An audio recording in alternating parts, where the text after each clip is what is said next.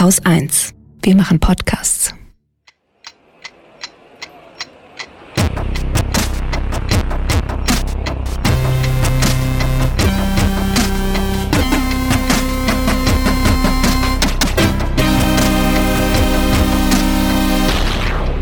Willkommen zur Wochendämmerung vom 7. Februar 2020 mit Thüringen, dem Iowa-Debakel und dem Impeachment in den USA, dem Brexit, der Heartland-Lobby, dem State of the Union, der, dem das, also State of the Union, äh, das Semperoper-Desaster, Lebensmittelpreisen und Mietendeckel, Zeugensmar der Grundrente und Tempolimit und Katrin Rönecke. und Holger Klein.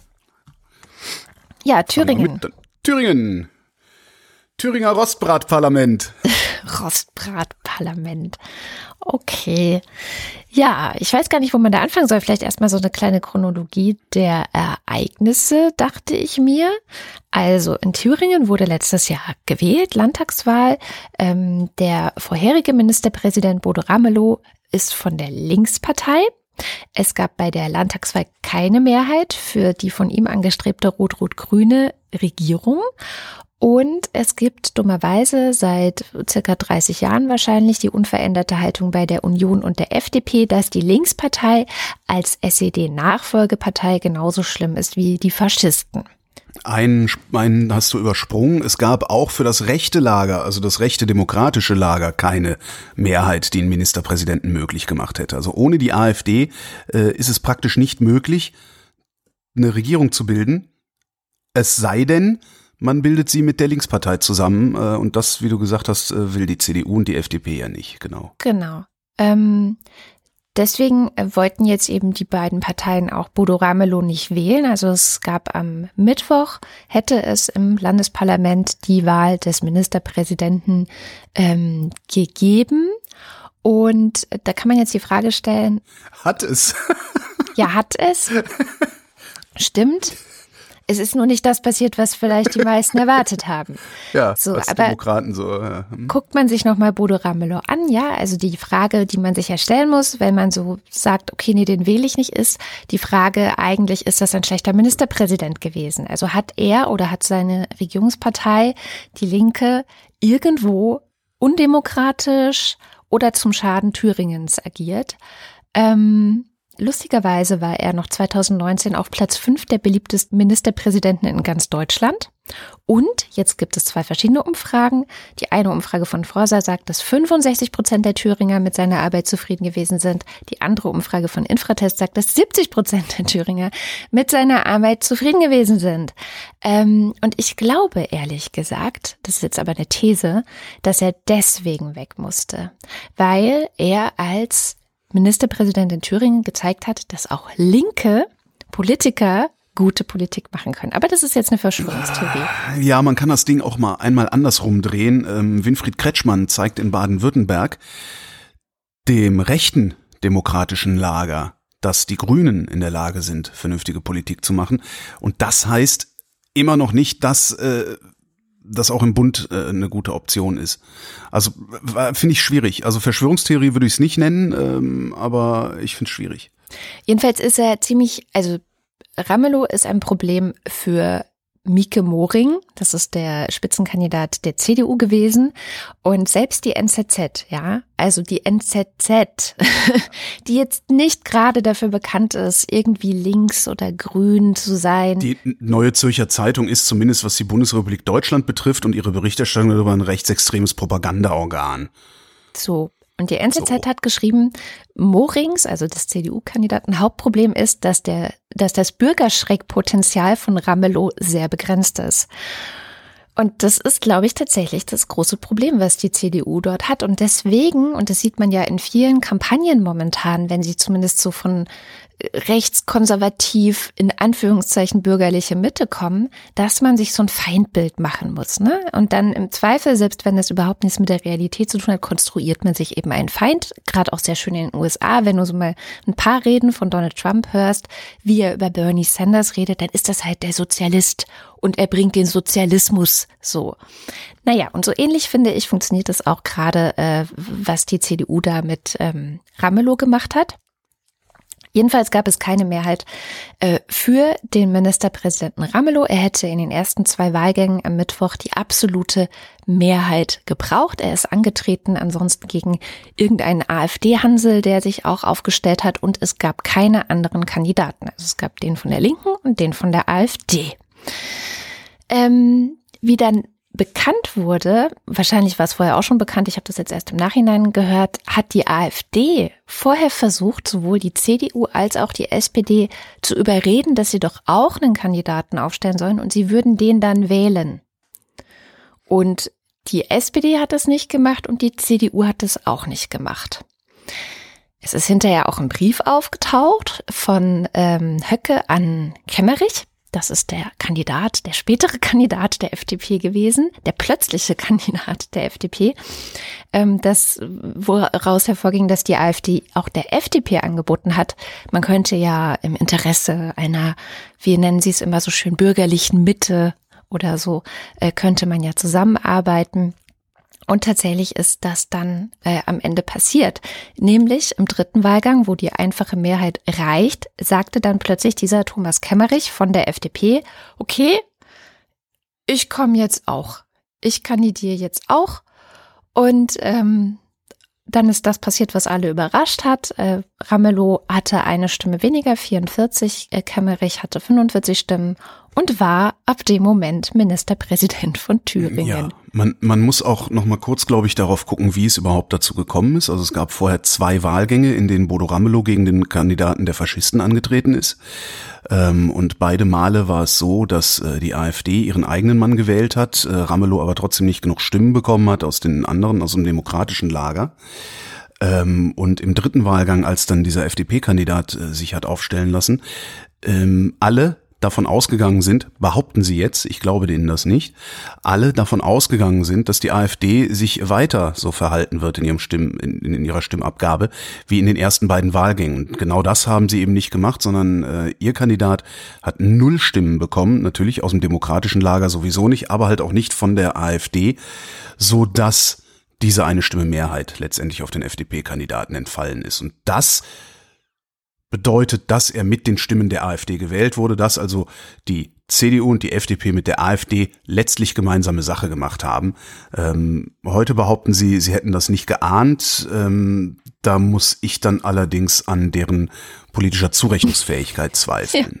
Ja. Ähm, das heißt, äh, selbst, also entweder haben sie es entweder was abgekartet, dann gehören die auf den Scheiterhaufen, oder sie haben es nicht geahnt, dann gehören sie in eine Gummizelle. Genau. Ja, Zitat übrigens aus dem Spiegel, ganz spannend. Ähm, der AfD-Hansel hat dann gesagt, der Plan ist völlig aufgegangen. Ja, ja. Und äh, die AfD hat auch gejubelt, als Kemmerich gewählt wurde. Ja, natürlich. Ähm, also und da, da dann auch wieder ne, diese, diese Floske, die man jetzt die Tage sehr häufig gehört hat. Äh, Zitat, dank AfD stehe die bürgerliche Mehrheit in dem Bundesland Thüringen. Und das zeigt eigentlich das Fatale dieser gesamten politischen, ja, wie nennt man das, dieses gesamten Ereignisses, dieser gesamten Strategie. Ja, dieses Fuck-ups, dass so diese Erzählung von der bürgerlichen Mehrheit, ähm, die hat nämlich nicht nur die AfD angeschlagen, sondern wenn, wenn man am Mittwochabend im ZDF mal das Interview von Marietta Slomka mit Kemmerich gesehen hat, dann hat man das gehört. Es ist viel Aufregung. Wir sollten aber bei den Fakten bleiben. Ich bin als Kandidat angetreten gegen einen Kandidaten der Linken und der Rechten als Angebot der demokratischen Mitte. In einer freien und geheimen Wahl ist die Mehrheit auf meine Person gefallen. Das ist ein Auftrag an mich, eine Regierung zu bilden. In Gesprächen mit CDU, SPD und Grünen werden wir das die nächsten Tagen auf den Weg bringen. Der Auftrag an das Parlament, in den die Thüringer und Thüringer Bürger und Bürgerinnen uns gewählt haben, Ende Oktober, ist gute Politik für das Land Thüringen zu machen. Und ich wiederhole es ausdrücklich, nicht mit Politik, nicht mit Unterstützung der AfD. Wenn die AfD sich mit ihrem taktischen Manöver meint, einen Vorteil verschafft zu haben, dann irrt sie. Es wird kein Jota von AfD-Politik unter einem Ministerpräsidenten Kemmerich geben. Aber Sie werden auf die AfD immer wieder angewiesen sein. Sie haben ansonsten keine Mehrheit. Sie waren ja sogar heute schon direkt nach der Wahl zum Ministerpräsidenten erneut auf die AfD angewiesen, sonst hätte sich die Landtagssitzung nicht vertagen lassen können. So, und damit hat Marietta Slomka die entscheidende Frage gestellt. So, wie wollen Sie denn bitte regieren? Weil ohne die AfD kriegen sie doch nichts hin. Also nichts. Und das war auch, und das ist eigentlich das Erstaunliche, das war schon am Mittwochnachmittag vollkommen klar. FDP an der Regierung, aber bitte mit wem? Weißt du, alle haben ausrichten lassen, so CDU, wir machen nicht mit äh, SPD, wir machen auch nicht mit. Die Grünen, wir machen auch nicht mit. Die Linke, ja, Bodo Ramelow, der, ähm, übrigens sehr schönes Interview mit ihm in der Zeit, das wir verlinken können, völlig erschüttert auch gewesen von diesem ganzen, was da passiert in der Zeit? ist. Ich habe es im Spiegel gelesen. Oder war es im Spiegel? Ich weiß es gar nicht mehr. Ich habe so viel gelesen die letzten Tage äh, in Zusammenhang mit dieser ganzen Sache. Jedenfalls ähm, alles so, nee, wir machen nicht mit. Das heißt, es war eigentlich am Mittwochnachmittag schon vollkommen klar, dass egal, ob er jetzt gewählt ist oder nicht, er kann ja nichts machen. Naja. Also das ist ja, ist ja recht eindeutig, was er da vorhat. Ähm, er versucht da einen Spin zu, zu setzen. Ähm, und dieser Spin lautet, äh, auch wenn die AfD, ne, also ich bin zwar mit der AfD äh, in, ins Amt gekommen, ich bin also ein Ministerpräsident von AfDs Gnaden, aber wenn ich hinterher auf die AfD angewiesen sein sollte, um Politik zu machen, dann ist das die Schuld der linken Demokraten, weil die sich der Zusammenarbeit mit mir verweigert haben. Was hätte ich denn machen sollen? Ja, übrigens. Das ist, was er da versucht. Äh, geht halt nicht auf. Ja, es geht halt auf und zwar, es geht bei den Rechten auf, die mittlerweile ja, gut, von Putsch und sonst was faseln. Ja. Ähm, also auch da sind sich FDP und rechte Rhetorik gerade wieder einig. Also man, man kann halt ganz gut sehen und das ist, das war, fand ich das Gute an diesem ganzen Debakel.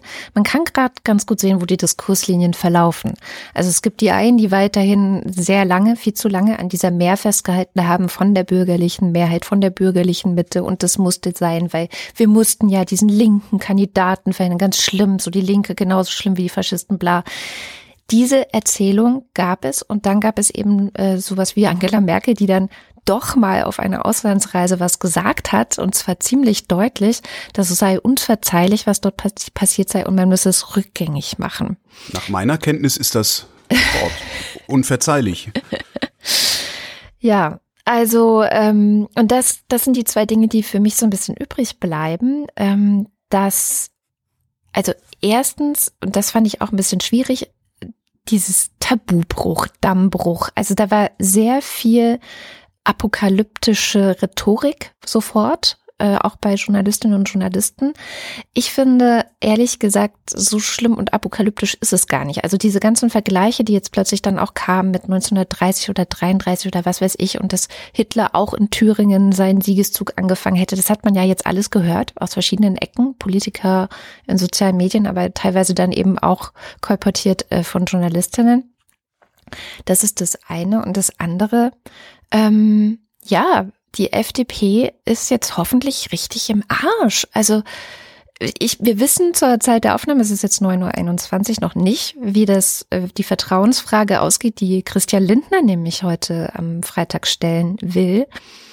Aber ehrlich gesagt, wenn diese Partei nicht komplett im Arsch ist, dann wird sie den jetzt los und wenn sie den jetzt nicht los wird, dann ist sie halt komplett im Arsch. Also das sind so die zwei Möglichkeiten, die ich sehe. Das sehe ich nicht so. Ich würde dir in einigen Dingen jetzt erstmal widersprechen. Widersprich also, mal. Ähm, dass da Ramelow von den rechten Demokraten als Feindbild aufgebaut wird, an dem sich abgearbeitet wird, ähm, finde ich nicht ganz sinnhaftig.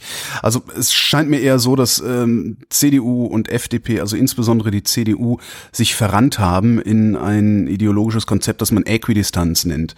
Ähm, die CDU, was sie machen, ist, ähm, Sie behaupten einen rechten Rand, der genauso schlimm ist wie ein linker Rand. An diesem linken Rand müssen Sie jemanden verorten, weil sonst ist da niemand.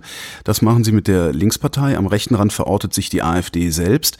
Und in dem Moment, wo die CDU sagt, äh, es gibt im gleichen Abstand nach rechts und nach links extreme Parteien, in dem Moment muss die CDU und die FDP versucht es ja auch gerade, es gelingt ihr nicht so ganz, aber aus anderen Gründen, muss die CDU ja notwendigerweise eine Partei der Mitte sein.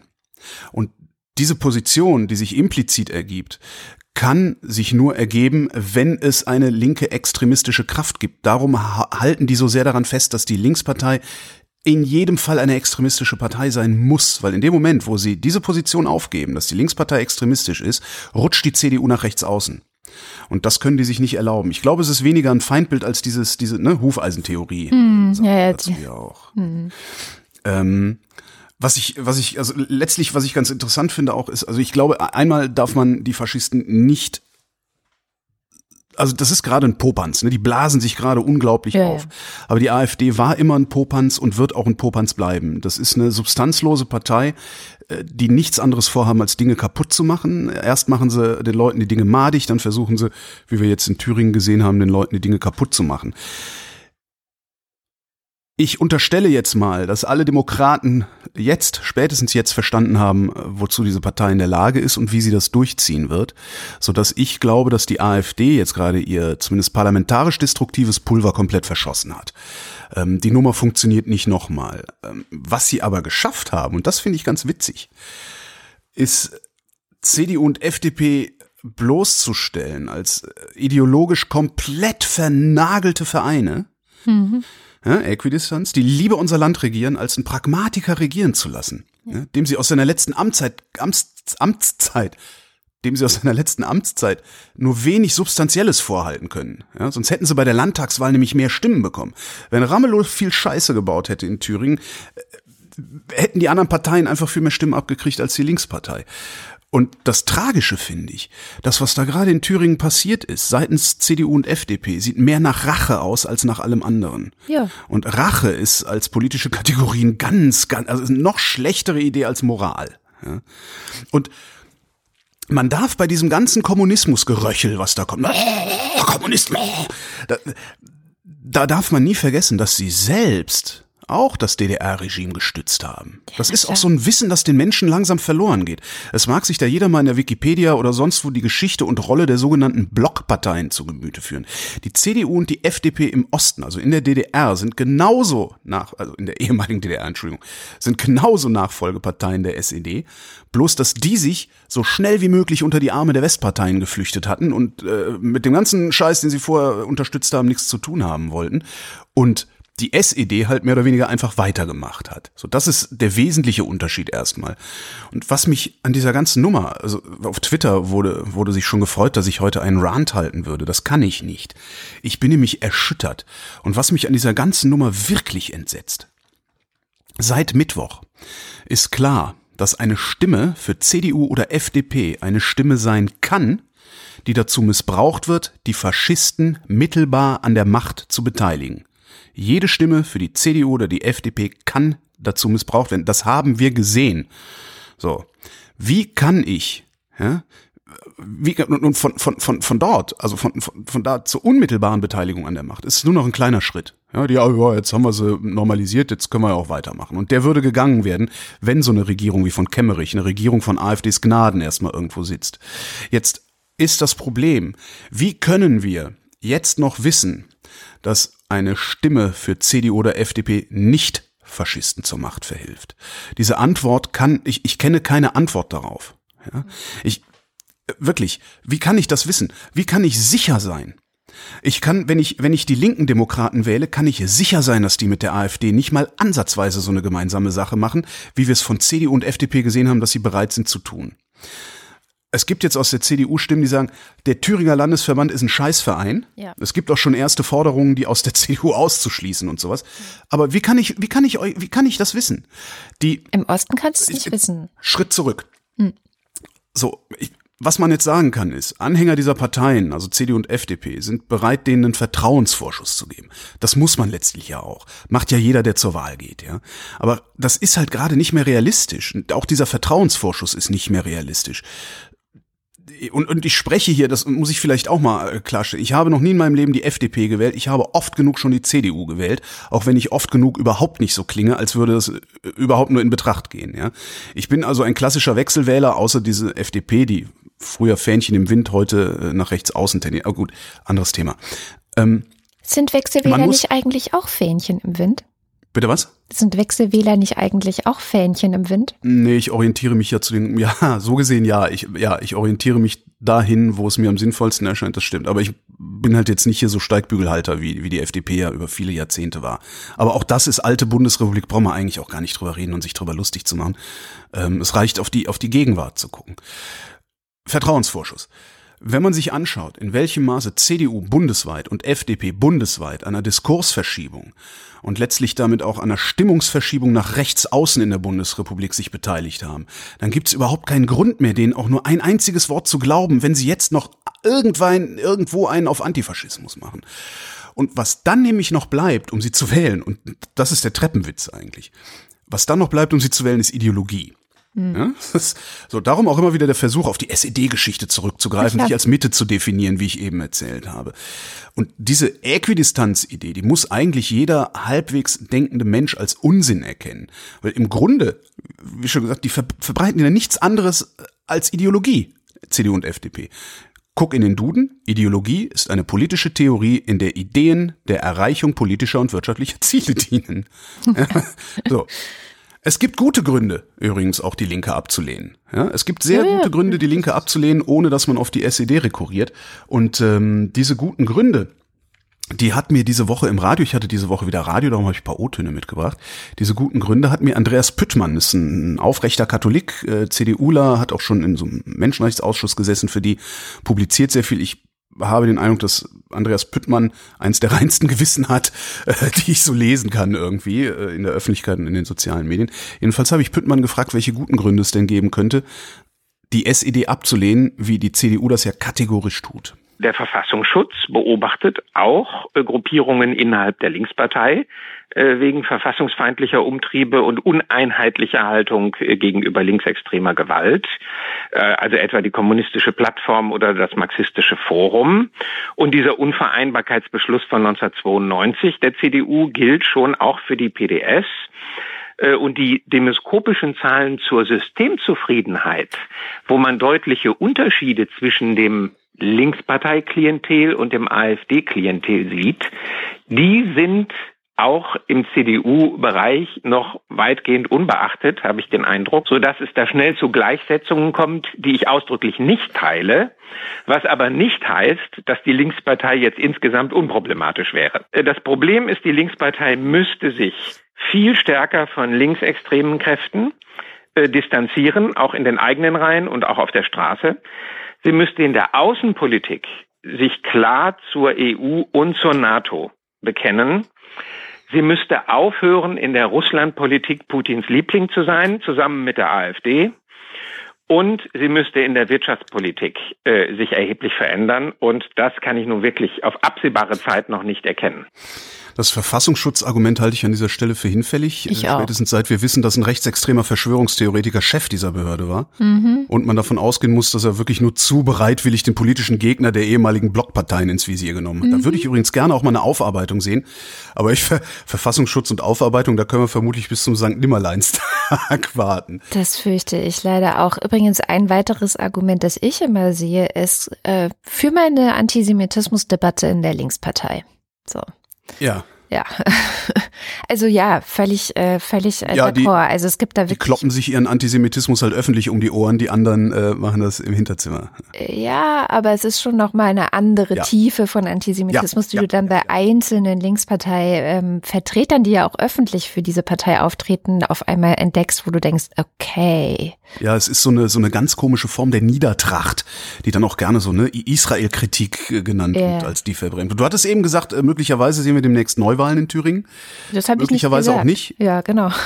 ich, ja, ich du hast Neuwahlen gesagt. Ähm, nach deren Ausgang, das fand ich auch ganz lustig, habe ich Püttmann auch noch gefragt, weil nämlich Andreas Püttmann ist nicht nur ein aufrechter Katholik, der hat auch eine geheime Glaskugel, die die Zukunft vorhersagt. Also die CDU würde sicher nicht gewinnen, sondern nach dieser Entgleisung ist wahrscheinlich, dass sie an die Grünen und an die SPD Stimmen verlieren wird. Übrigens haben sogar 35 Prozent der CDU-Wähler in Thüringen gesagt, sie würden in einer Direktwahl für Ramelow stimmen. Es ist also nicht mal ausgeschlossen, dass verärgerte CDU-Wähler äh, jetzt direkt zur Linkspartei gehen. Hm. Die CDU wird also nicht gewinnen. Die FDP wird wahrscheinlich an der 5-Prozent-Hürde scheitern. Und die AfD dürfte ungefähr stabil bleiben, wobei auch von deren Wählern 28 Prozent gesagt haben, sie würden äh, für Ramelow stimmen in einer Direktwahl. Ähm, das heißt also, bei der AfD könnte so ein Nullsummenspiel äh, herauskommen. Äh, sie könnte ein paar Stimmen vielleicht von FDP und CDU-Leuten äh, bekommen, die jetzt enttäuscht sind, dass der Coup gescheitert ist und könnte dafür an die Linke verlieren. Und ich bin mal ganz froh, dass nicht ich hier die Prognosen machen muss, sondern mich eines anderen bedienen kann. Jetzt hast du ja gesagt, der FDP-Vorstand, äh, der trifft sich heute zu einer Sondersitzung, da will dann der große Nagus, der Ferengi, die Vertrauensfrage stellen. Und mit wem ich diese Woche auch gesprochen habe, ist Marie-Agnes Strack-Zimmermann. Die sitzt im Bundesvorstand der FDP, das heißt, die kommt heute zur Sondersitzung zusammen. Ähm, und die habe ich gefragt. Also wir können ja zumindest, also von, von mindestens von linker Seite können wir ja gerade sehr häufig äh, sinngemäß lesen, dass die FDP äh, sich zum Steigbügelhalter der Faschisten gemacht hat in dieser Thüringen-Geschichte. Und Strack Zimmermann habe ich gefragt, was die FDP denn jetzt eigentlich tun kann, um dieses Image wieder loszuwerden. Tatsache ist doch, dass da ein riesiger Fehler gemacht wurde. Und zwar ohne Wenn und ohne Aber. Da muss man auch überhaupt nichts entschuldigen. Dass nun die, die keine Nähe zu uns haben oder auch die, die Nähe zu uns haben, aber es schlichtweg zum Kotzen gefunden haben, was da passiert ist, jetzt schwer in die verbale Kiste greifen, kann ich ihnen nicht mal verübeln. Hm. Ich glaube, es ist wichtig, dass wir als FDP uns klar machen, was da passiert ist und darüber hinaus, dass wir als Demokraten mit der CDU, von der Seite habe ich übrigens momentan noch gar nichts gehört, wie sie damit umgeht, mit deren Landesvorsitzenden, aber auch mit der SPD und den Grünen zusammen, dass wir einen Weg finden müssen, zu verhindern, dass in Zukunft uns die AfD an der Nase herumführt. Kann das mit Christian Lindner an der Spitze gelingen? Ja, selbstverständlich kann das mit ihm gelingen. Ja, ich habe natürlich gestern sehr spontan reagiert. Ich habe für mich gesprochen als Abgeordnete und als Parteimitglied und Mitglied des Bundesvorstandes. Ein Vorsitzender muss natürlich das Präsidium zusammenrufen, sich abstimmen und geht dann vor die Kameras. Der kann das nicht in 30 Sekunden machen. Insofern fand ich die Zeit, die er gebraucht hat, um sich zu sortieren, völlig in Ordnung. Und er hat dann heute Morgen gehandelt. Ähm, Strack-Zimmermann war die erste, die sich öffentlich gegen Kemmerich gestellt hatte, übrigens aus der FDP. Mhm. Was ich hier ganz spannend finde, ist, ähm, man kann an dieser Stelle ich glaube, sie macht es nicht absichtlich, sondern, sondern äh, weil halt gerade, ne, so man, man, versehentlich oder, oder äh, weil es sich halt gerade richtig anfühlt. Man kann, glaube ich, an dieser Stelle schon ganz gut den Spin erkennen, den die FDP versuchen wird. Der Spin lautet, da ist ein Fehler passiert. Ja. Und da sage ich, nein, das war kein Fehler. Diese Nummer war genauso abgesprochen. Das ist hinreichend dokumentiert. Äh, kauft euch einfach zum Wochenende den Spiegel, da wird das alles wahrscheinlich drinstehen. Es ist hinreichend dokumentiert, dass die Nummer abgesprochen war. Das hat Kemmerich selbst ja sogar zugegeben, wie du schon gesagt hast. Der einzige Fehler, der in Erfurt passiert ist, der FDP passiert ist, der scheint zu sein, dass sie sich eingebildet haben, damit anstandslos durchzukommen. Ja, genau. Die haben das völlig falsch eingeschätzt. Die haben gedacht, ja, wir werden jetzt hier Ministerpräsident und ähm, genau und das wird sich schon irgendwie ausmändeln ja, und so das, und dann das, gab's da wächst Druck. Gras drüber. Ja, genau. So müssen die sich das gedacht haben. Der zweite Teil des Spins ist äh, hier jetzt aber erstmal nur implizit und vielleicht auch, weil Strack Zimmermann erstmal abwarten will, was noch alles rauskommt im Laufe des Tages und bei der Vorstandssitzung. Aber trotzdem, sie sagt hier, Lindner hat von all dem nichts gewusst. Das sagt ja, sie implizit. Ja? Ja, und musste deshalb erstmal drüber schlafen, wie er sich positioniert. Und auch da scheint es mir eher so, dass Lindner gewartet hat, um zu sehen, wie stark der Gegenwind tatsächlich wird und dann gesehen hat, dass der Kuh nicht so glatt läuft wie geplant und dann erst so getan hat, als sei er krass überrascht gewesen von dieser ganzen Sache.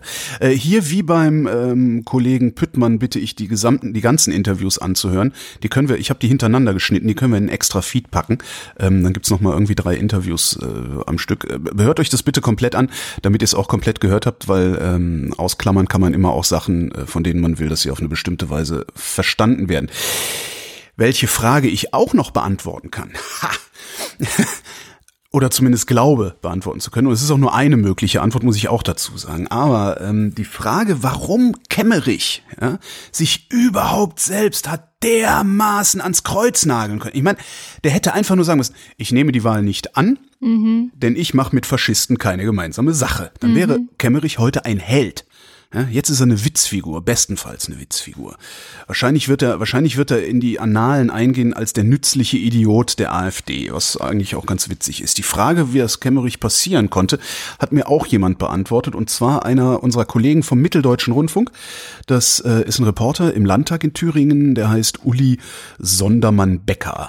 Also Kemmerich ist Anfang der 90er Jahre, wie so viele andere auch, nach Thüringen gekommen. Er stammt ja ursprünglich aus Aachen, hat sich hier so in diesem, diesem ganzen Treuehand ja äh, Geflecht, ähm, ähm, war als Berater tätig, hat sich da so ähm, umgeschaut, wo man Geld verdienen kann, hat sich eine Friseurkette zugelegt, äh, die jetzt Masson kennt man vielleicht. Also hat sozusagen in den letzten Jahren äh, durchaus sein Glück gemacht als äh, Unternehmer, hat äh, Geld verdient, ist dann irgendwann mal in die Politik gegangen. Er hat mir mal gesagt, er hätte dieses ganze ganze Nörgeln, äh, das ähm, hätte er einfach satt gehabt. Er hat gesagt, man kann nicht immer nur schimpfen, man muss dann selber auch was tun. Und weil er eben Unternehmer und Wirtschaftskapitän ist, war halt vollkommen klar, dass er zur FDP geht, weil sein Credo ist, dass sozusagen das, äh, das freie Unternehmertum, das soll halt ja unter, ordentlich was unternehmen, damit es den Menschen gut geht und es soll dabei eben nicht vom Staat beschränkt werden. Also das ist dieser klassische Wirtschaftsliberalismus, das ist eigentlich so sein Credo. Und er ist eben jemand, der die ähm, äh, Möglichkeiten, die sich ihm bieten, tatsächlich dann auch ergreift. Und das hat er eben gestern getan. Ob das jetzt äh, eingefädelt war oder nicht, oder ob er einfach nur auf die FDP, äh, auf die AfD, Entschuldigung, reingefallen ist, die ja ihren Strohmann-Trick da gemacht hat, mhm. um ihn überhaupt sozusagen in diese Wahl zu bringen. Das werden wir so, ja, im Moment wissen wir es zumindest noch nicht. Aber er ist einfach so, ähm, wie soll man sagen, er ist weniger politisch, vielleicht eher so wie ein Kaufmann, der sagt, hey, das ist eine günstige Gelegenheit, da greife ich zu. Und ähm, das ist jetzt so auch noch so eine zwischenmenschliche, emotionale und so weiter Dimension hat. Das hat ihn da vielleicht an der Stelle weniger interessiert. Es gibt eine Beschreibung für solche Menschen. Ähm, die kommt aus der Nachwendezeit. Ähm, damals gab es dann auch das Wort Besserwessi-Busch-Zulage und so. Ne? Aus der Zeit gibt es ein Wort. Und dieses Wort, das solche Leute bezeichnet, lautet Glücksritter. Mhm. Und ich Sorry, aber mhm. das Verhalten, das er im Parlament bei dieser Wahl an den Tag gelegt hat, äh, sieht für mich genau nach dem Verhalten eines Glücksritters aus, nämlich ein Opportunist, der einfach nicht nicht zu Ende denkt, äh, was er da zu handeln versucht. Und wenn man sich dann auch die Umstände ansieht, wie er dann da, ne, also fand ich irgendwie ganz nett. Bei Uli äh, könnt ihr übrigens dann auch nachhören, wie es denn jetzt in Erfurt weitergehen kann, weil das ist noch lange und gar nicht so klar, äh, wie es gerade in den Genau. Ja, das wollte ich ja auch noch erzählen, aber dann hört es einfach dort nach, weil das ist echt ein bisschen kompliziert. Und ähm, das dauert bestimmt jetzt nochmal fünf Minuten, wenn ich das jetzt referiere. Ja, fand ich sehr schön den, Versprecher, die FD, äh, AfD. Es passiert uns allen. Was AfDP. Ich, ich weiß nicht, ob das eine freudsche Fehlleistung ist oder ob es daran liegt, dass einfach das F irgendwie, weil mit AfD und CDU, AfD und SPD und so, passiert uns das nicht. Aber ja, keine Ahnung. Eine, eine kleine Zahl noch. 93.000 Euro ist das Gehalt, das Thomas Kemmerich einfach nur, es ist diese 24 Stunden 4000 Euro Stundenlohn. äh, bekommt er einfach nur, egal was jetzt passiert. Weil selbst wenn er jetzt sofort weg vom Fenster wäre und zurücktreten oder was weiß ich, was wahrscheinlich nicht passieren wird, aber das hört ja dann selber, er bleibt wahrscheinlich erstmal geschäftsführend im Amt und so weiter. Er würde sechs Monate lang ein Übergangsgeld in der gleichen Höhe bekommen. Das heißt also da deswegen diese 93.000 kommen auf jeden Fall für ihn zusammen. Also hat sich ja vielleicht tatsächlich gelohnt. Ähm, ja, Letztes Fazit zu dem Ganzen kommt von Günter Hack auf Twitter.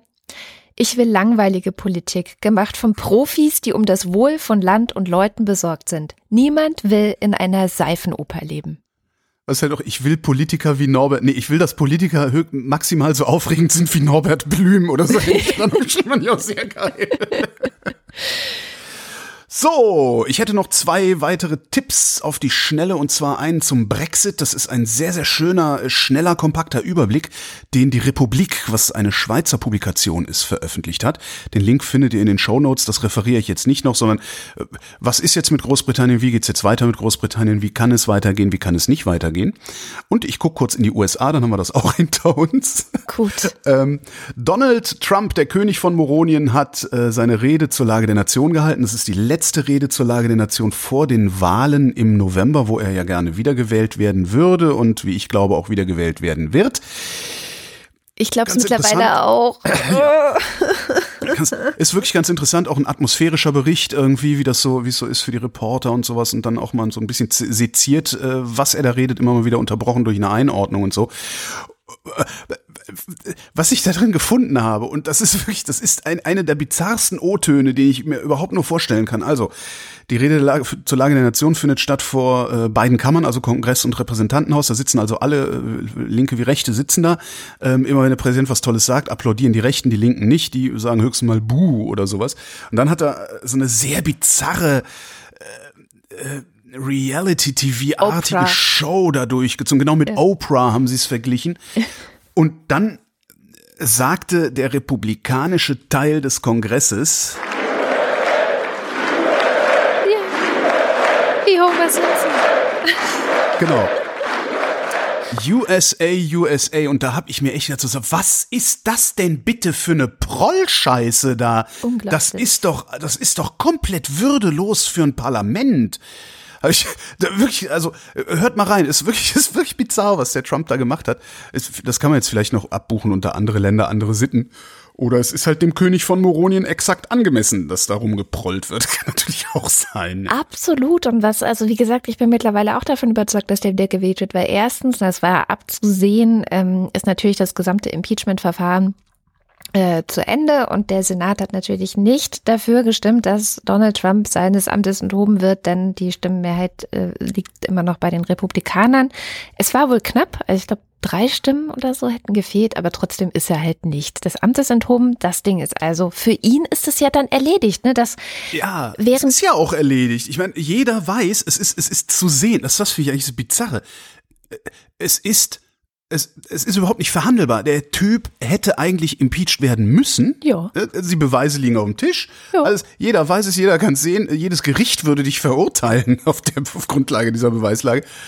Aber nee, und der politische Prozess verhindert das. Das, das finde ich auch sehr bizarr. Schon. Also, dass das, dass also, es überhaupt möglich ist. Andererseits, wenn es möglich wäre, würden wahrscheinlich ständig Präsidenten verklagt werden. Ne? Ja. Und dann das Zweite, was mich zu der Überzeugung hat kommen lassen, ist das Verhalten der Demokraten in dieser Woche. Und mhm. die haben es ja tatsächlich geschafft, also es ist jetzt großer Wahltakt auf, äh, Wahlkampfauftakt, das hat man auch in der Rede des Präsidenten zur Lage der Nation auch gehört, das war Wahlkampf, das war halt eins zu eins, also es ist einfach, ich rede hier, wie toll ich ja. bin, wie toll es Amerika geht, seit es mich gibt und dann lade ich noch irgendwelche, hier, die Familie vermisst ihren Familienvater, der in Afghanistan ist, hier die große Überraschung, da ist er. Also, Man muss sich einfach nur mal vorstellen, Angela Merkel würde im Deutschen Bundestag sitzen und sagen, da oben auf der Tribüne sitzt eine arme Frau. Und ich sage dir, arme Frau auf der Tribüne, Dein Leben wird sich in Zukunft maximal verbessern. Und ich nur ich werde das möglich gemacht haben.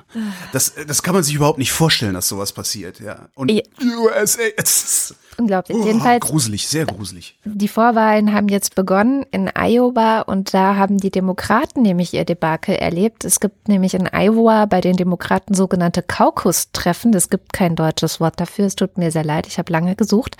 Ähm, das sind so ganz komische Veranstaltungen, wo in irgendwelchen Turnhallen oder Kirchen oder irgendwelche lokale größere Orte äh, treffen sich Leute und es gibt irgendwie 1681 solcher Treffen gleichzeitig am Montagabend. Und dann geht es so, ähm, man, man stellt sich dann in Gruppen auf für einen bestimmten Kandidaten. Also wenn ich jetzt sagen würde, ich bin Team Elizabeth Warren, dann stelle ich mich Ecke? hin. na, das ist ganz links. In, Wobei, in den na, Innenkreis, so in den Außenkreis. Ja, genau. Also ich heb dann halt zu meiner Seite Elizabeth Warren so und dann muss ich versuchen, möglichst viele Leute um mich zu sammeln. Und ähm, man wenn man nicht mindestens 15 Prozent der Leute, die in diesem ganzen Raum sind, also bei diesem Treffen sind, äh, wenn ich nicht 15 Prozent zu mir kriege, dann ähm, ist dieser Kandidat quasi raus. So und dann gibt es halt so mehrere Grüppchen und die verschiedenen Grüppchen versuchen dann auch die Leute zu bereden, zu ihnen zu kommen. So hey, komm doch zu meiner Bernie Sanders Gruppe. Ich gebe dir auch einen Käsekuchen dafür. Also das ist wie im Sportunterricht. Wirklich bizarr. Ja, wirklich. Halt also ich ich wusste, es, das, naja. Aber Und das Schöne an den Caucuses ist ja, dass wir da nicht eigentlich gar nicht drüber reden müssen, weil das, die haben das so abgefuckt Ja, dieses diese Woche, das, die werden das abschaffen. Die werden, die werden ganz normale Primaries machen. Ja, das hoffe ich. Also wenn das jetzt nicht dazu geführt, weil normalerweise in den vergangenen Wahlen war das dann immer so, dass dieser Iowa Caucus, dass dann am Ende eine Person im Raum bei einer zentralen Telefonnummer angerufen hat und gesagt hat, so unser Ergebnis ist, Mhm. weiß ich nicht, zwei für Bernie, zwei für Warren und zwei für, oh Gott, ich habe seinen Namen. Buttigieg. Buttigieg. Buttigieg heißt der, ich nenne den immer Butt- Butty Geek. Buttigieg. Hast du dieses Video gesehen, was auf Twitter rumflog, äh, wo dieser Obervollhorst ähm, eine Münze geworfen hat, um zu bestimmen, ist jetzt ist jetzt Butty Geek oder ist jetzt irgendjemand anders?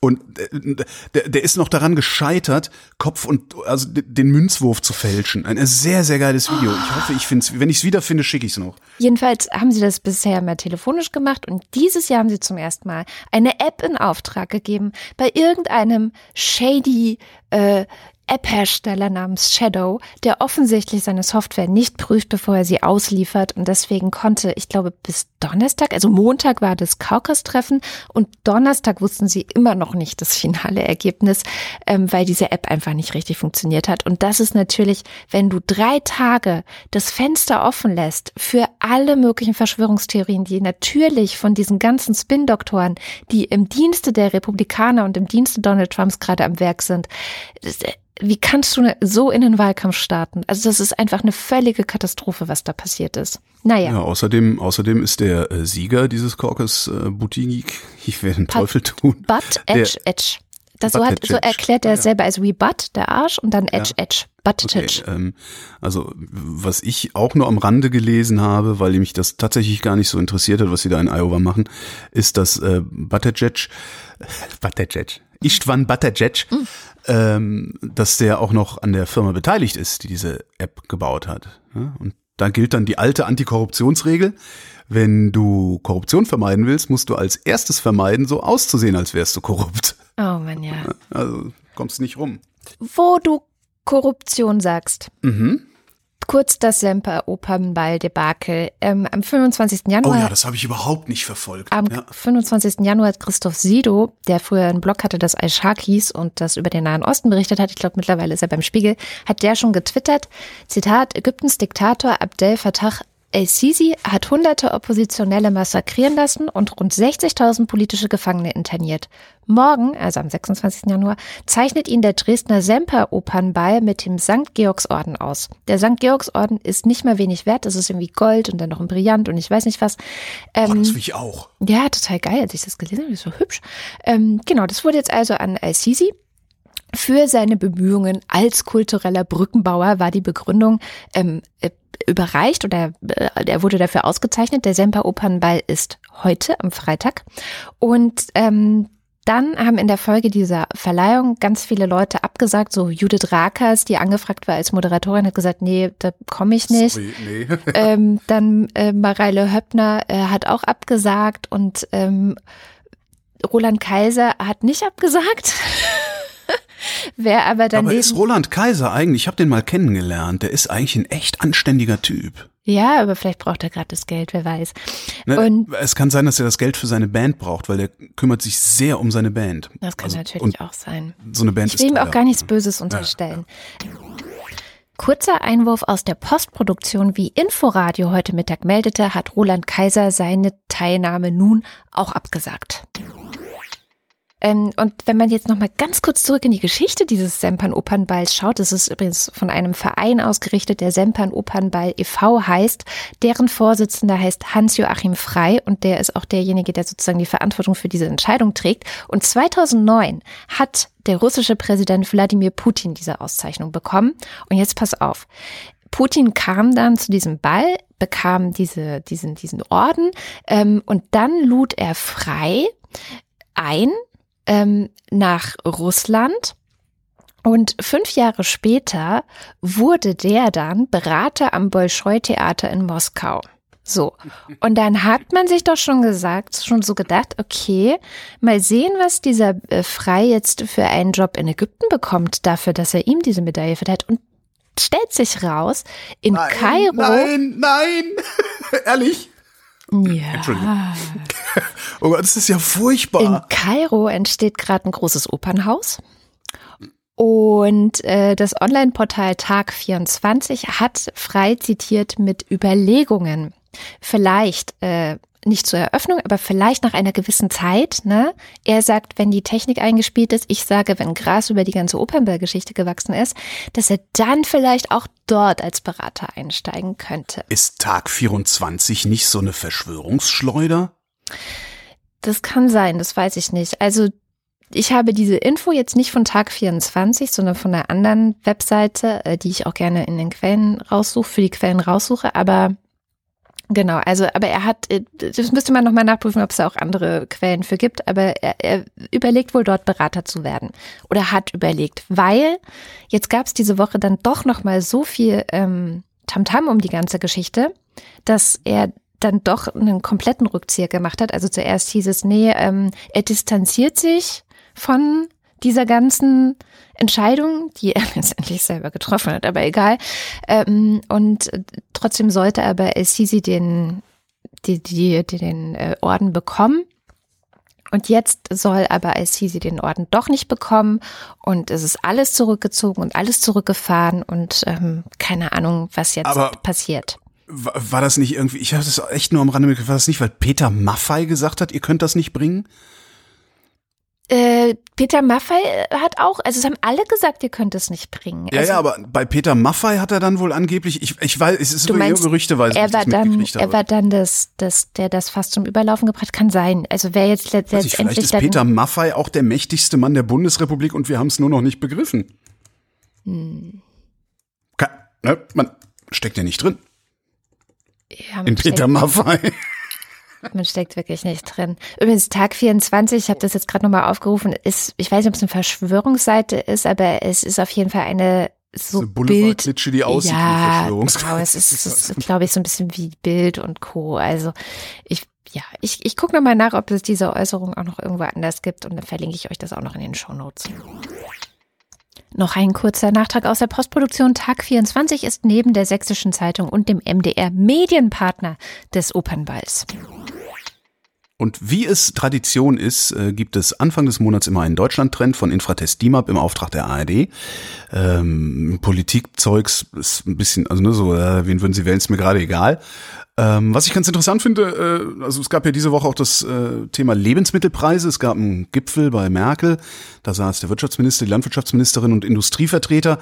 Rausgekommen ist, dass es keinen gesetzgeberischen Eingriff in die Preise geben wird. Es geht darum, dass äh, faire Preise bezahlt werden sollen, so dass die ähm, Hersteller, also die im Grunde komplette Produktionskette auch davon leben kann, dass sie Produkte produziert oder anständig davon leben kann, was im Moment nicht der Fall ist. Also in diese Preise gibt es keinen gesetzgeberischen Eingriff, was auch vollkommen unsinnig wäre, genau an der Stelle Planwirtschaft zu machen, weil es gibt keine Knappheit. Ähm, es soll geben irgendwann eine Beschwerdestelle für unfaire Geschäftsbeziehungen. Dafür muss man dann Antragsformular A38 sich besorgen. Und es soll geben eine Selbstverpflichtung der Industrie. Das heißt, die Bundesregierung hat sich mal wieder über den Tisch ziehen lassen. Ähm, die Umfragezahlen aus dem Deutschland-Trend zu diesem Thema äh, sind ganz interessant. Erwartbar äh, Tierwohl, Umwelt und zu billig finden die meisten Leute, ähm, dass, dass die Lebens, also sie achten auf Tierwohl, auf die Umwelt und finden, dass die äh, Lebensmittel zu billig sind. Ähm, fand ich jetzt irgendwie eher unspektakulär. Was ich spektakulär fand, ist, ähm, der Berliner Mietendeckel ist ja die Tage verabschiedet worden auch und fast drei Viertel der Menschen finden die Idee gut. Hm. Fast ein Drittel der Leute haben Sorgen, sich in Zukunft die Wohnung nicht mehr leisten zu können. Das finde ich ganz beeindruckende Zahlen. Ein Drittel ist viel. Fast 90 Prozent übrigens haben weniger große oder gar keine Sorge vor der Ansteckung mit Corona. Was ich einigermaßen verblüffend finde, wenn man die Schlagzeilen sich anguckt, die wir da äh, vor Thüringen gesehen ja. haben. Jetzt ist Corona auf das einmal weg. Es ist erstaunlich, wie schnell so Viren auch wieder verschwinden. Ja.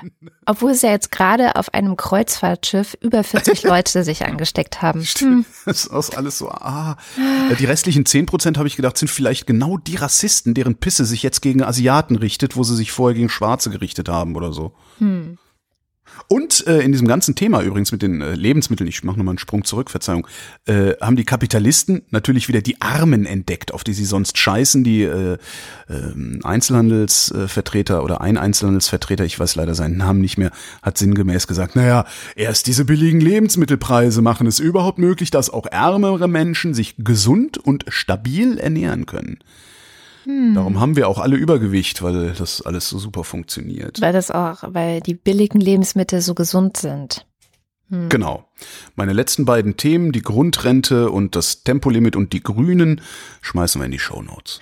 Genauso die Heartland Lobby, ein eine Recherche von Korrektiv, die ihr unbedingt lesen solltet, äh, die sich da undercover beim sogenannten Heartland Institut, was äh, in den USA das große Klimaleugnungsinstitut ist und wahnsinnige Klimaleugnungskampagnen auf der ganzen Welt organisiert, da hat es Korrektiv tatsächlich geschafft, sich reinzuschmuggeln, äh, undercover getarnt als eine Agentur, die für einen Autohersteller äh, versucht eben viel Geld dafür aus auszugeben, dass ähm, die Klimaleugnungskampagne auch hier in Deutschland ein bisschen stärker angekurbelt wird. Und das Heartland-Institut hat dann tatsächlich ein Angebot geschickt. Ähm, das muss man sich auf jeden Fall mal äh, anschauen. Und ähm, dann kommen wir zu What Happened Last Week mit Sham Jaff. Die hat sich diese Woche mit dem Internationalen Tag gegen die Genitalverstümmelung von Frauen beschäftigt. Der war am gestrigen Donnerstag. Und leider ist es immer noch im Jahr 2020 auch nicht überflüssig, immer wieder darauf aufmerksam zu machen, dass das Problem Genitalverstümmelung existiert. Und ich möchte kurz eine Triggerwarnung aussprechen, bevor wir Scham hören, weil es teilweise sehr explizit beschrieben wird, wie eben diese Verstümmelung vor sich geht. Aber hier kommt Scham. Die Weltgesundheitsorganisation hat gestern auch nämlich neue Zahlen veröffentlicht und so schön schauen sie jetzt auch nicht aus. Demnach sind mehr als 200 Millionen Mädchen und Frauen ungefähr weltweit beschnitten. Und das vor allem natürlich in Ländern in Afrika, im Nahen Osten und etwa in Indonesien, in Asien, ist ähm, das alles passiert, weil dort auch eine sehr, sehr uralte Praxis nämlich die der weiblichen Genitalverstümmelung verbreitet ist. Nach Angaben des ähm, Kinderhilfswerks UNICEF hat man auch herausgefunden, dass in Somalia, Guinea und Djibouti mehr als 90 Prozent der Mädchen äh, sogar beschnitten sind.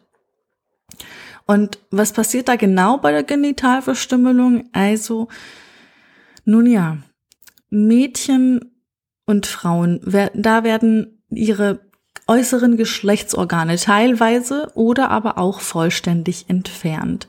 Und das ist eine unglaubliche riskante Angelegenheit, eine sehr, sehr riskante Behandlung auch, weil sie tatsächlich auch viele von ihnen ähm, erleben danach lebensgefährliche Infektionen und Blutungen. Viele sterben auch äh, unter den oft unhygienischen Umständen, ähm, an dem diese Beschneidungen durchgeführt werden.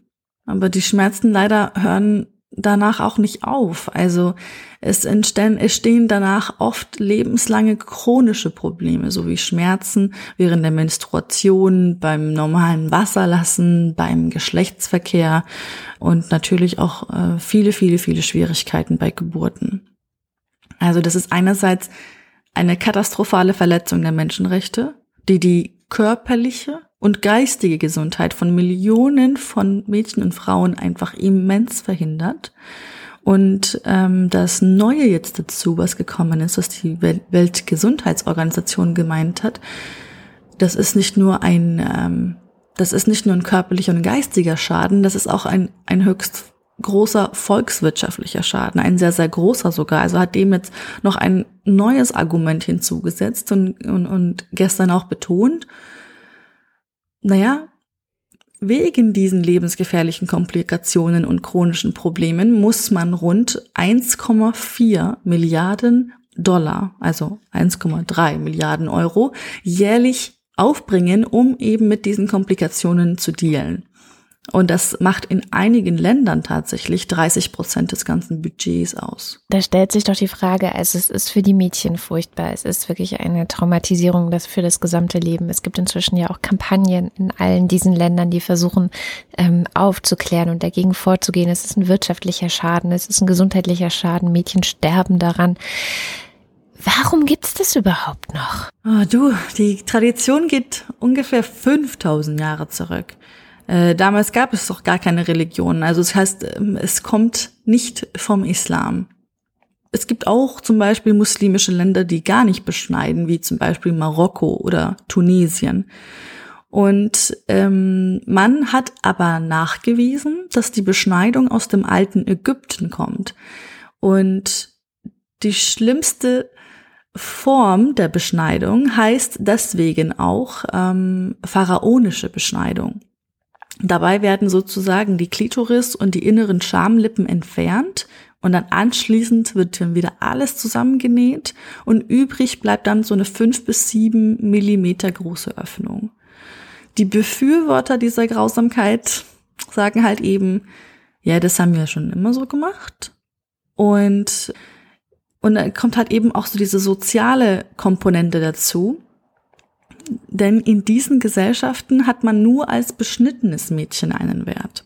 Also das heißt, die Mutter ist dann sozusagen verantwortlich dafür, dass das Mädchen jungfräulich und gut erzogen in die Ehe geht. Und durch die Beschneidung soll eben die weibliche Sexualität kontrolliert werden und zugleich verhindert werden, äh, dass die Frau überhaupt Lust auf Sex hat und vielleicht so am Ende sogar fremd gehen könnte. Also es wird ganz, ganz bewusst gegen die Sexualität der Frau gekämpft. Ja, dann hoffen wir, dass durch diesen Tag, der ja nun wieder war und darüber, dadurch, dass mehr darüber gesprochen wird und dass mehr dagegen aufgeklärt wird auf der ganzen Welt, diese grausame Praxis möglichst bald ihr endgültiges Ende findet. Danke, liebe Scham.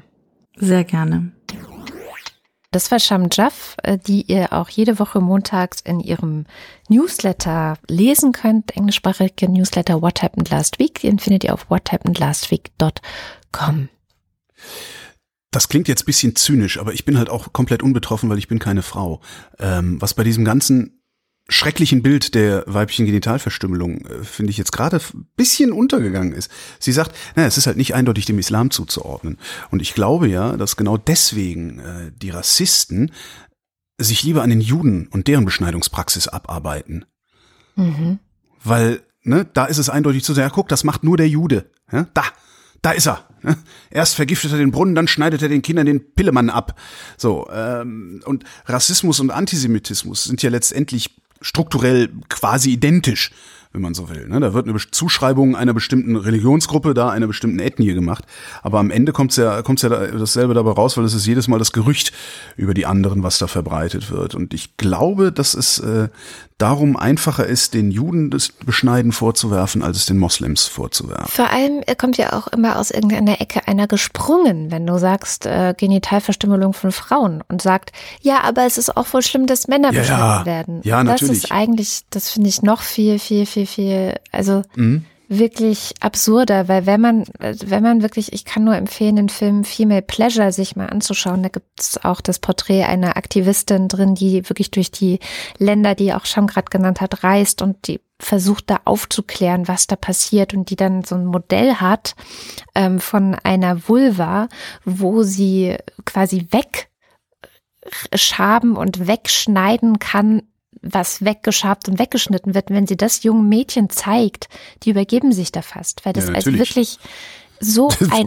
unfassbar krasser Eingriff ist. Ja. Ähm, das kann man sich nicht vorstellen. Und das dann irgendwie, ja, aber die Beschneidung von Jungs. Ja, naja.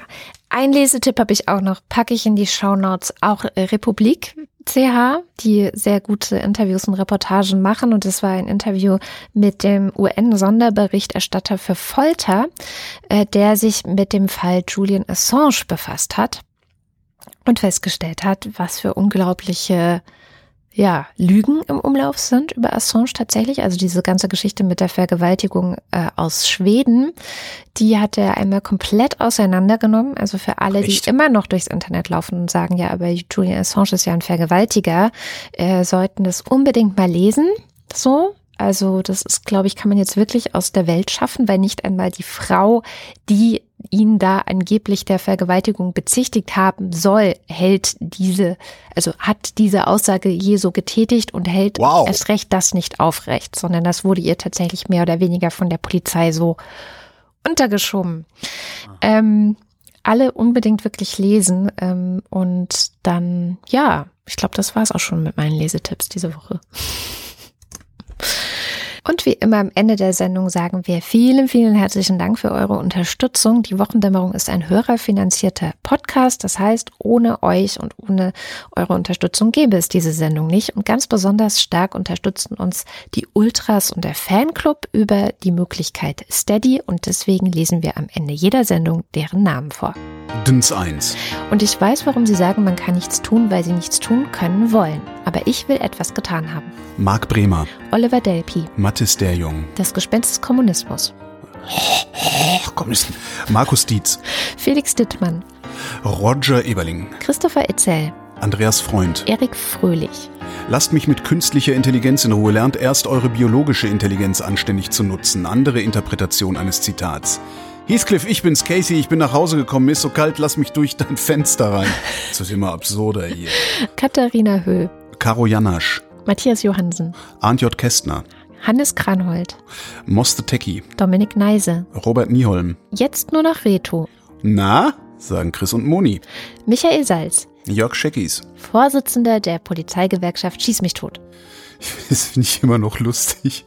Roman Schlauer. Joachim Urlas. Jens Viehweg. Die zwei von der Pfannstelle. Lars von Hof-Hunold. Wenn man keinen Hunger mehr hat, ist man ja satt, ne? Was ist man denn, wenn man keinen Durst mehr hat? Dann ist man Bernd W. Möller. Justus Wilhelm. Flash by Name, Flash by Nature. Wuff, wuff. Wing Commander Lord Flashheart. Alle Deutschen haben das Recht, Vereine und Gesellschaften zu bilden. Vereinigungen, deren Zwecke oder deren Tätigkeiten den Strafgesetzen zuwiderlaufen oder die sich gegen die verfassungsmäßige Ordnung oder gegen den Gedanken der Völkerverständigung richten, sind verboten. Niemand sagt Peter, welchen Podcast er hört. Und damit sind wir beim Fanclub. Hey Siri, 10 Sekunden zurück.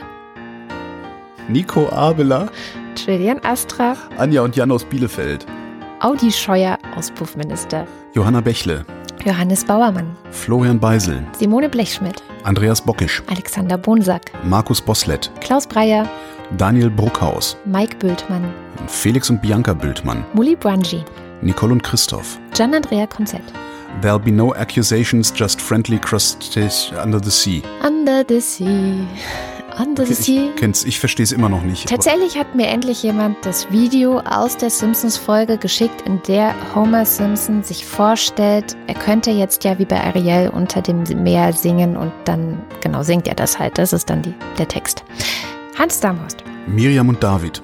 Der Steuermann lügt, der Kapitän ist betrunken, der Maschinist ist in dumpfe Lethargie versunken, die Mannschaft lauter meineinige Halunken, der Funker zu feig, um SOS zu funken, Klabautermann führt das Narrenschiff volle Fahrt voraus und Kurs aufs Riff. Andreas Dietzel. Elina Eickstedt, Markus und Julia Englert hören euch jede Woche gern zu. Claude Fankhauser, It's a Final Countdown. Matthias Flader, Oliver Förster. Olli Franke, Wolfgang Fröhlich. Automatix Gallischer Schmied, Amy Gdala.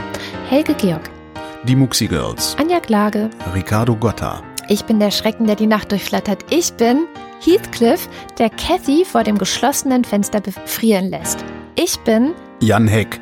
Tobias Herbst. Adrian Hönig. An die Wand, auf den Boden, in die Pfoten. Andreas Jasper. Philipp Kaden, Captain Käffchen auf alten Fotos sieht man immer jünger aus. Carsten Kleinschmidt, Oliver Kraus. Markus Krause, Stefan Krause. Magali Kreuzfeld, Thomas und Corina. Oliver Krüger, Oliver Kohlfink. Michael Amatz, Clemens Langhans. Sebastian Lenk, Detmar Liesen. Florian Link, Heiko Linke. Yogi Löw, Sabine Lorenz. Ines und Mike Lüders, René Ludwig. Matsch und Mäuschen, Martin Meschke.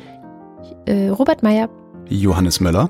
Lordium Mondkind, Christoph Eule Müller. Johannes Müller, Samir Nainanejar. Thorsten Wiener, Noll, Oliver Paulsen. Boris Perner, Nora Hoffmann und Peter Schmäler. Josef Porter, Thilo Ramke. Mr. Rees, Sophia Maite Rodriguez Engelbrecht. Christian Rohleder, Pia Römer. Sven Rudloff, Ruth Rutz. Jürgen Schäfer, Christian Schluck. Raimo Schmidt, Christian Schmidt. Theresa Sievert, Ole Skambrax. Jens Sommerfeld, Marie Stahn. Christian Steffen, Ines und Tina. Vera und Benny, Eli und Johann. Hilke und Nils, Martin Unterlechner. Andrea Vogel, Yannick Völker. Eni vom Bodensee, Heraklit von Ephesos. Heraglid von Effi Moses, Elegia von Huxarien. Stefan Wald, Wenn wir die Betrag überwiesen hätten, wäre die Liste der Namen nicht so lang. mhm, das ist äh, interessant, Andreas Waschk, John Wick. Er fühlte sein Ende, es war Herbsteszeit. Wieder lachten die Birnen weit und breit. Wir sind wie Fische, die den See leer saufen, indem sie schwimmen. Wir sind wie Fische. Tobias Wirth. Und äh, das war's. Vielen herzlichen Dank. Das war die Wochendämmerung vom 7. Februar 2020. Vielen Dank für die Aufmerksamkeit. Stefan Wolf. Christopher Zelle. Uwe Zieli. Sabrina Zoll. Der, der fälschlicherweise annimmt, die 4000 voll gemacht zu haben. Simon Ziebart. Nach den Berechnungen des international anerkannten Professors Pirkheimer hat der Venusmond Tetra seine Umlaufbahn verlassen und rast nun auf die Erde zu. Sein Aufprall steht unmittelbar bevor. Ralf Kammel, ich bestehe auf 2M. Mehr ist besser. Vielen herzlichen Dank und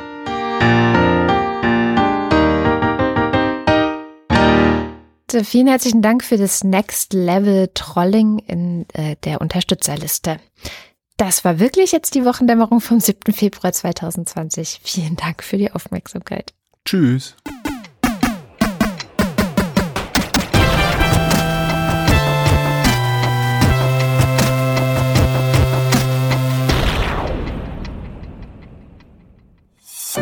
Eine Produktion von Haus 1.